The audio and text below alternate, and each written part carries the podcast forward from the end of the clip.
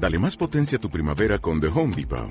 Obtén una potencia similar a la de la gasolina para podar, recortar y soplar con el sistema OnePlus de 18 voltios de Ryobi desde solo 89 dólares. Potencia para podar un tercio de un acre con una carga. Potencia para recortar el césped que dura hasta dos horas.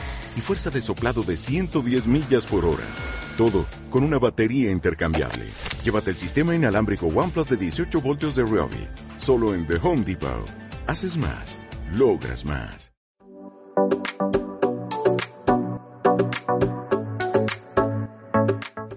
Muy bien.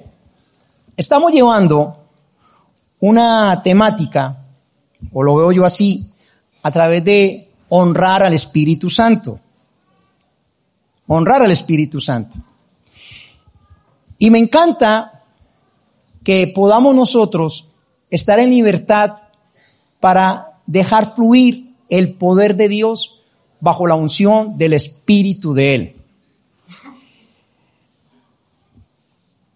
Hablamos hoy de un hombre que Dios escogió y lo separó siendo joven. David. Todos hemos oído, oír, perdón, hablar del rey David. Pero conocemos la historia de aquel joven que estaba cuidando ovejas, que Dios se paró en medio de una familia y le dijo a un profeta que lo ungiera para que ese joven le pudiera representar aquí en la tierra. Y David fue separado por Dios y fue ungido por el profeta.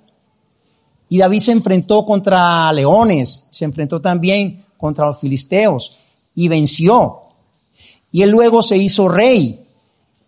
Pero David, al hacerse rey, de pronto se desvió de lo que era el propósito de Dios para su vida. Y todo esto lo llevó a, a causar un problema en su interior, no solamente en la parte física, sino en la parte emocional y psíquica. David, un hombre conforme al corazón de Dios, se equivocó. Pero él se equivocó porque era 100% hombre.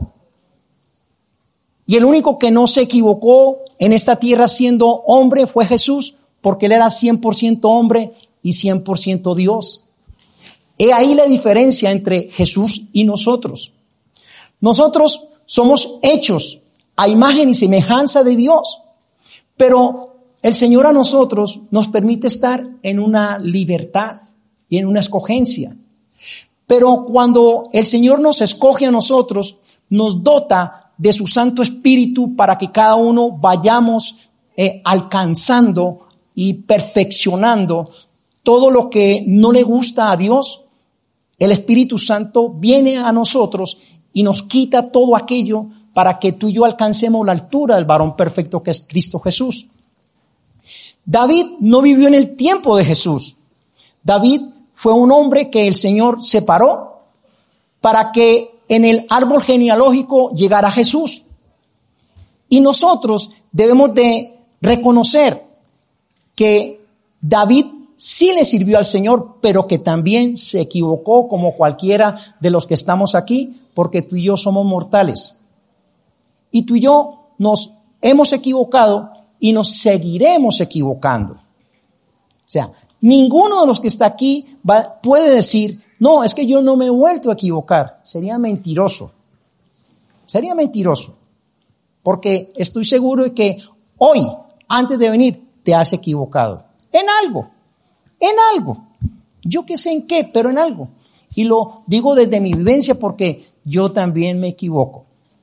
Pero la palabra trae a nosotros a través de la escritura, trae algo que nos brinda oportunidad para que tú y yo nos levantemos en medio de aquello que viene a acosarnos en nuestra vida. El rey David tenía claro quién lo había llamado, quién lo había escogido. El rey David sabía que Dios lo escogió para grandes cosas. Y puede ser que si tú estás por primera vez aquí o ya eres asiduo, el Señor te ha llamado para grandes cosas. Tú no te preocupes por lo que ha de pasar. Preocúpate por estar en la presencia de Dios. Porque el que se acerca a Dios, Él no lo desecha. Pero si nosotros nos separamos de su presencia, entonces se cuelan, se cuelan cosas que nosotros en argor cristiano llamamos, vienen espíritus a impertinar la vida de aquellas personas que Dios ha escogido. Ahora, David pasó por ese momento. El rey David, estando allí en un balcón, salió y con sus ojos vio a una mujer y la vio que se estaba duchando. Si se estaba duchando es porque estaba desnuda.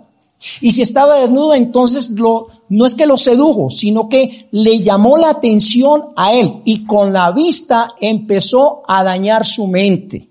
O sea, que nosotros tenemos que saber que muchas cosas de lo que nos atacan nuestra mente entran por los ojos. Ahora, David podía haber mirado y haber girado hacia otro lado y decirle, Señor, cuídame, protégeme, Señor, tu siervo está aquí. Pero creo que David no hizo eso, sino que se quedó mirando y se quedó maquinando en su mente qué podía hacer con esa mujer. Y entonces David lo que hizo fue aprovecharse de el poder que tenía. Mandó a llamar a esa mujer y se acostó con ella. Entonces, este hombre fue un hombre infiel, no solamente a Dios, no solamente a su pueblo, sino a las personas que estaban cercanos a él. Y esto empezó a maquinar en su mente cosas que le dolían en el alma. Pero David fue restaurado por Dios porque él, como el hijo pródigo, volvió en sí. Qué importante cuando nosotros podemos volver en sí. Qué importante cuando nosotros nos acordamos de que Dios es poderoso, que Él me llamó y que Él me tiene para grandes cosas que Él no nos va a dejar tirados, que cuando nosotros venimos contritos y humillados, cuando nosotros venimos en arrepentimiento, cuando nosotros venimos reconociendo que nos hemos equivocado, le quitamos todo poder a las fuentes de maldad que vienen a querer impertinar tu vida que quieren venir a señalarte, que quieren venir a decirte tú no vales para nada, tú no eres el escogido, tú te has equivocado, tú eres un hombre infiel, una mujer adúltera, tú eres un hombre que, que, que, eres un papel tirado en el suelo, que eres un trapo inmundo, porque el diablo siempre viene a querer dañar la imagen de aquel que te ha llamado. David, él reaccionó y hoy con esta palabra quiero que tú puedas reaccionar si estás viviendo o estás pasando por lo que pasó David. El título que yo le he dado a esta palabra es Volviendo a la fuente. El versículo que, voy a utilizar está en el Salmo 51, versículo 10 al versículo 12. La palabra nos dice así. El rey David, después de pasar lo que había pasado, volvió en sí y direccionado por el Espíritu Santo, dice, crea en mí, oh Dios, un corazón limpio y renueva un espíritu recto dentro de mí. No me eches de delante de ti y no quites de mí tu Santo Espíritu. Vuélveme el gozo de tu salvación y espíritu noble me sustente. Dejémoslo ahí. Mire, qué tremendo cuando nosotros le damos la oportunidad del Espíritu Santo que trabaje en el ser. El Espíritu Santo es el único que nos lleva a conocer a Jesucristo. El Espíritu Santo es el único que nos permite reconocer y el único que nos lleva a entender que nos hemos equivocado. El Espíritu Santo es el único que trae a memoria la palabra para que tú y yo podamos venir delante de Dios a decirle, Señor, perdóname, me he equivocado. Y hoy con esta palabra deseo de corazón que realmente cada uno de nosotros podamos decirle al Espíritu Santo, Espíritu Santo, no me dejes solo. Espíritu Santo, caminemos juntos. Espíritu Santo, yo quiero conocer toda la verdad. Espíritu Santo, yo quiero conocer todas las artimañas del enemigo. Espíritu Santo, yo quiero defenderme no con mi fuerza, sino con tu poder y autoridad, como lo estaban cantando los de adoración en la última alabanza. Qué tremendo. Cuando nosotros le decimos al Espíritu Santo, Espíritu Santo, sé bienvenido a mi vida. Espíritu Santo, gobierna en mí para exaltar el nombre de Cristo. David no vivió bajo algo que nosotros sí estamos viviendo ahora. David no vivió bajo la gracia. David vivió bajo la ley. Pero nosotros vivimos bajo la gracia. Y la gracia es un don inmerecido que el Señor Jesucristo nos dio a cada uno de nosotros. La gracia viene acompañado con la permanencia del Espíritu Santo. Porque el Espíritu Santo en la antigüedad venía por flases. Venía en un momento, hacía la función que tenía que hacer y desaparecía. Pero hoy nosotros contamos con el beneplácito de decirle al Espíritu Santo, anda conmigo, enséñame, direccioname, ¿qué tengo que hablar? ¿Cómo tengo que moverme? ¿Cómo debo de comportarme? Porque el Espíritu Santo nos habla, es la tercera persona de la Trinidad. Tiene sentimientos, tiene voluntad el Espíritu Santo. Él es el que nos genera a nosotros en el interior el fuego que nosotros debemos de llevar para enfrentarnos a cualquier circunstancia. David no lo tenía, pero tú y yo sí lo tenemos. ¡Qué tremendo! Y entonces David estaba diciendo, Señor, crea en mí, oh Dios, un corazón limpio cinco, cinco cosas le pidió David en medio de este tiempo de oración.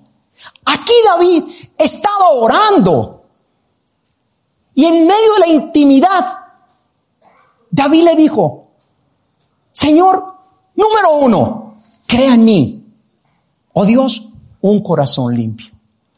Cuando David dijo, crea en mí un corazón limpio, se estaba devolviendo a la promesa de Dios.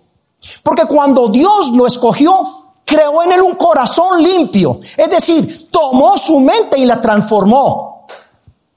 ¿Por qué? Porque la palabra empezó a entrar en David para ser renovado. Cuando la palabra entra en nosotros y es transformada nuestra mente, es transformado nuestro espíritu y es transformado nuestro cuerpo.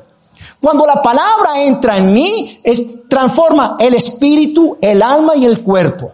Cuando la palabra viene a mí, mi mente cambia y al cambiar mi mente, cambia mi manera de ver, mi manera de hablar, mi manera de accionar.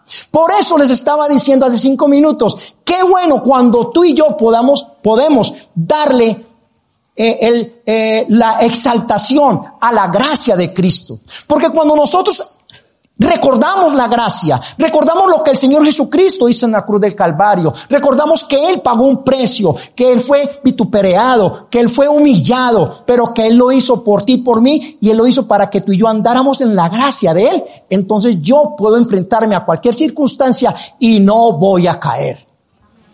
Porque las tentaciones están latentes. David fue tentado, pero se quedó en la tentación.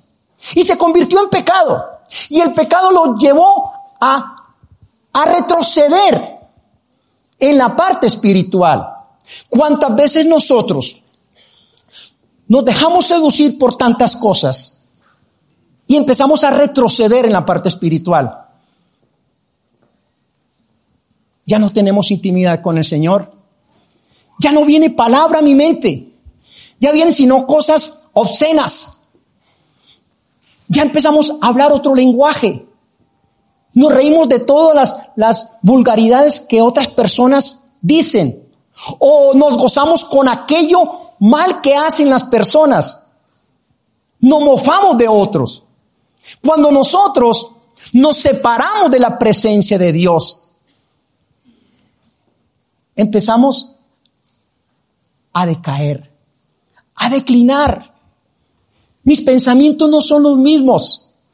Y es por eso que David dice, Señor, quiero que tú vuelvas a tomar mi mente. Señor, quiero que tú estés en mí nuevamente. Quiero, Señor, que tú hagas nuevamente en mí lo que hiciste hace 10 años, o 15, o 20. Y esto él lo reconoció por el poder del Espíritu Santo. Porque el Espíritu Santo lo estaba viendo con, con, como con, se me va la palabra. No con tristeza, sino como con misericordia, vamos a llamarlo así. Lo estaba viendo y decía, este hombre está allí padeciendo, le voy a ayudar. Porque tiene un corazón conforme al de Dios. Y el Señor hoy te va a ayudar porque tú tienes un corazón conforme al de Dios. Él te va a ayudar.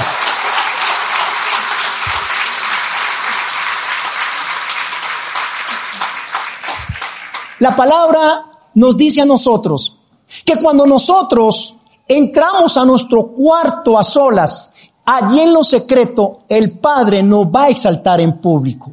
David estaba en lo secreto y se estaba desnudando delante del Señor. Una mujer se desnudó delante de él, pero ella no sabía, pero Dios vio cómo David abría su alma, abría su espíritu y le decía, Señor, aquí estoy enteramente para ti, yo quiero que tú me renueves a mí. Y es lo que nosotros debemos hacer.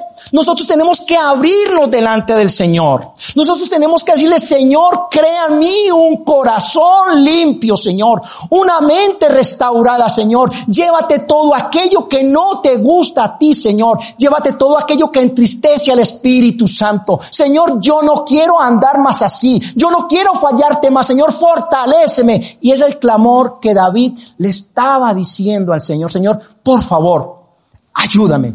Lo necesito. David ahí estaba siendo humilde. La humildad es el principio de la bendición. La humildad es el principio de la bendición. Cuando yo reconozco, el Señor dice, he ahí mi siervo. Bien, anótate un 10. Sí, así es el Señor.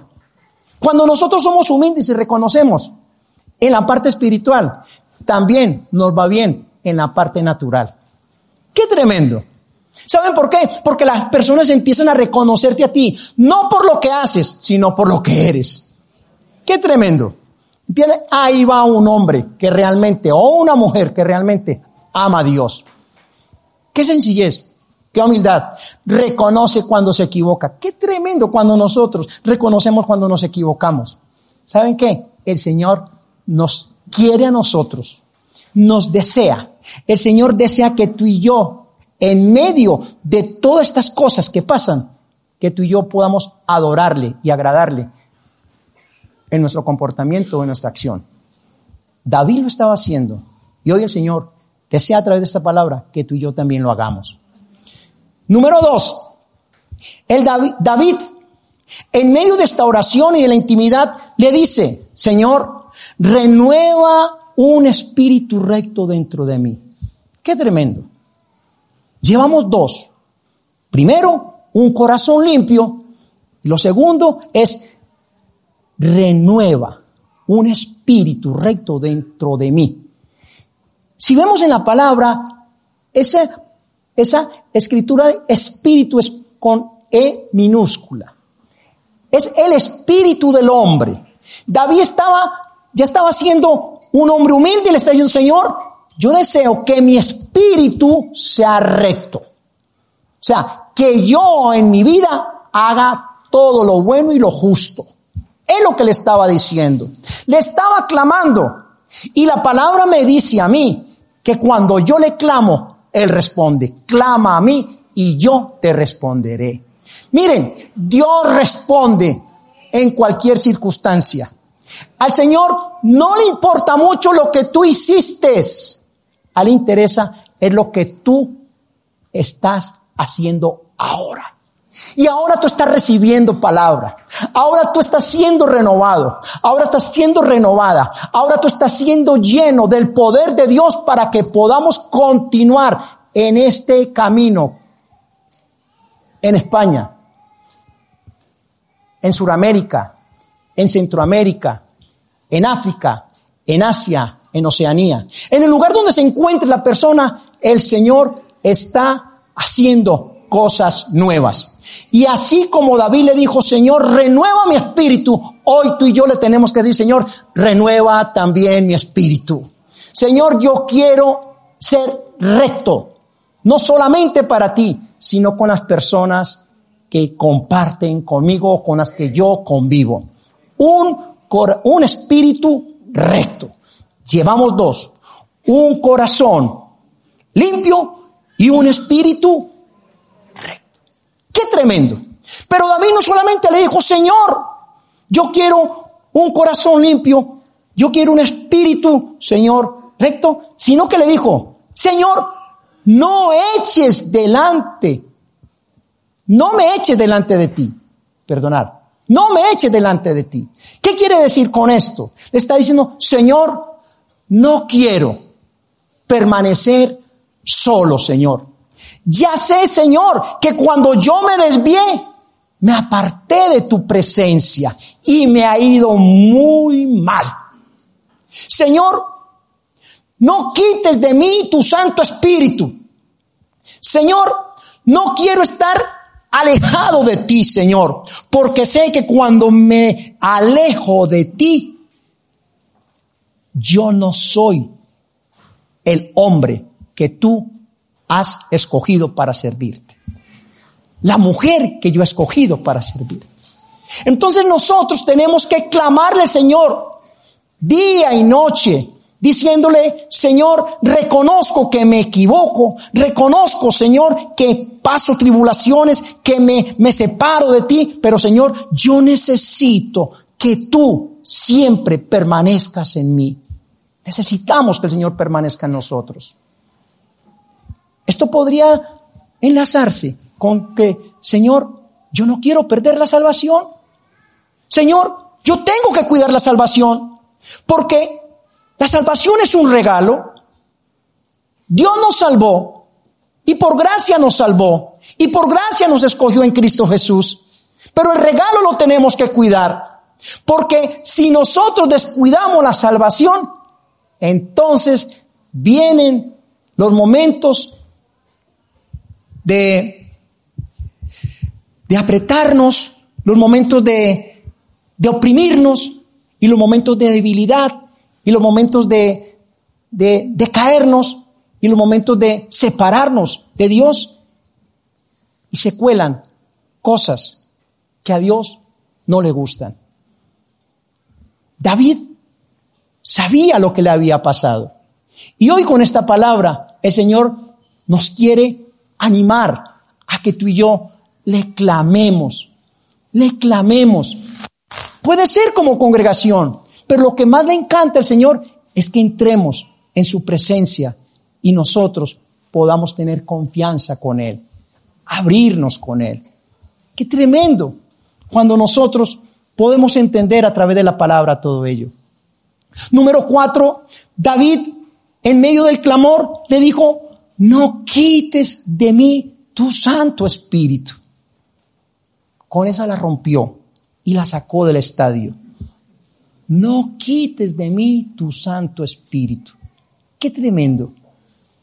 Qué tremendo cuando reconocemos que el Espíritu Santo, como lo dijimos al principio de la enseñanza, de la predicación, que el Espíritu Santo tiene que ser el que nos acompañe en todo momento. Porque sin el Espíritu Santo, nosotros, como cristianos, estamos perdidos. Estamos perdidos. Necesitamos al Espíritu Santo. No necesitamos a Él. Y si el Espíritu Santo no hubiese venido en ese momento a tomar a David, David se hubiese perdido. Y si el Espíritu Santo no está contigo o conmigo, yo soy hombre perdido y tú una persona perdida. En vano hubiese sido el sacrificio en la cruz del Calvario. Necesitamos al Espíritu Santo. Pero no solamente para hablar en lenguas, sino para que nosotros podamos vivir cónsonos a lo que la palabra nos dice. ¿Cuál debe de ser tu comportamiento y cuál debe ser mi comportamiento? ¿Cómo debo llevar yo el cristianismo dentro de la iglesia y fuera de ella? ¿Cuál es tu comportamiento y mi comportamiento cuando la gente no me ve? ¿Cuáles son tus pensamientos y los míos cuando estoy solo? ¿Cuáles son las palabras que tú sacas cuando no estás con las personas que te animan al cristianismo? Es tremendo. Necesitamos del Espíritu Santo. David lo entendió y tú y yo lo debemos de entender. Cinco. David dijo en el clamor, Señor, vuélveme el gozo de tu salvación. ¡Qué tremendo! Vuélveme el gozo de tu salvación. Es decir, cuando nosotros miramos a la cruz del Calvario, nos debemos de gozar porque mi nombre está inscrito en el libro de la vida. Qué tremendo. No todos los que están en el mundo tienen inscrito su nombre en el libro de la vida. Pero tú sí. Y si no lo tienes, hoy tiene la oportunidad, dentro de 10 minutos, para que hagamos la oración de fe y tú puedas decirle al Señor, Señor, quiero que entres a mi vida, Señor. Quiero abrirte mi corazón y yo quiero que tú, Señor, inscribas mi nombre en el libro de la vida. Quiero ser un cristiano o una cristiana, Señor, con todos los defectos que tengo para servirte. Señor, pero hoy me he dado cuenta que David, un hombre con, el corazón conforme al tuyo, se equivocó. Pues yo también, Señor, me he equivocado. Pero vengo, Señor, hoy delante de ti para que tú entres a mi vida y que el Espíritu Santo me acompañe de ahora en adelante. Qué tremendo. Qué tremendo. Entonces, cuando nosotros podemos gozarnos, gozarnos por la salvación. No hay espíritu que venga a impertinar. Cuando nosotros nos gozamos reconociendo el sacrificio en la cruz, el diablo se retiene. ¿Saben por qué? Porque en Colosenses capítulo 2, eso no estaba ahí, pero me lo voy a sacar de aquí. En Colosenses capítulo 2, versículo 15, del 13 al 15, dice, y dejando en evidencia al diablo en la cruz del Calvario. ¿Me lo puede poner, por favor, chica, señorita? Colosenses capítulo 2.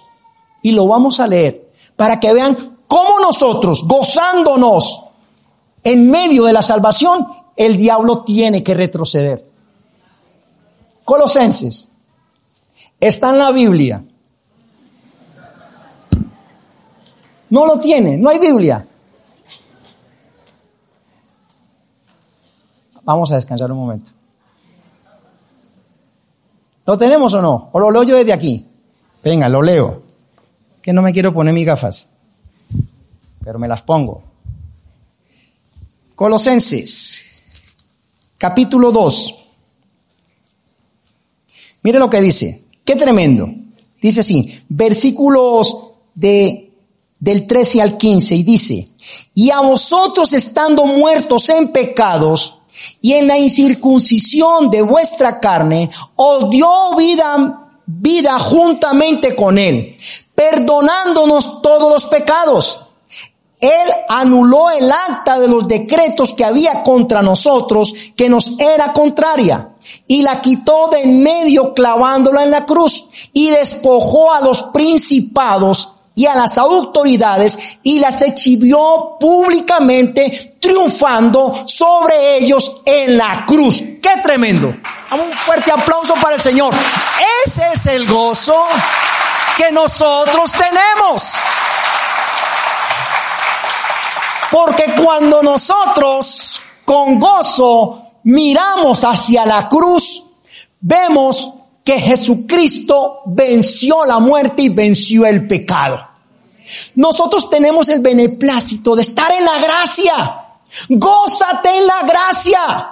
Porque la gracia perfecciona todo. La gracia se lleva la debilidad. La gracia se lleva la, las, las tormentas. La gracia se lleva la opresión. La gracia se lleva el dolor, el resentimiento, la ira, la contienda. La gracia la necesitamos. Mira la cruz y vas a encontrar que la cruz está vacía. Porque Jesucristo resucitó. Y lo ha hecho por ti y lo ha hecho por mí. ¡Qué tremendo! David, repito, no vivió en el tiempo de Cristo. Y tú y yo tampoco. Pero nosotros estamos en la gracia y David no. Y nosotros por gracia hemos sido salvos. Pero tú, por gracia, vas a tener que empezar a entregar. Si hoy, si hoy le das honor a la gracia, la gracia que te alcanzó te llevará a otro nivel.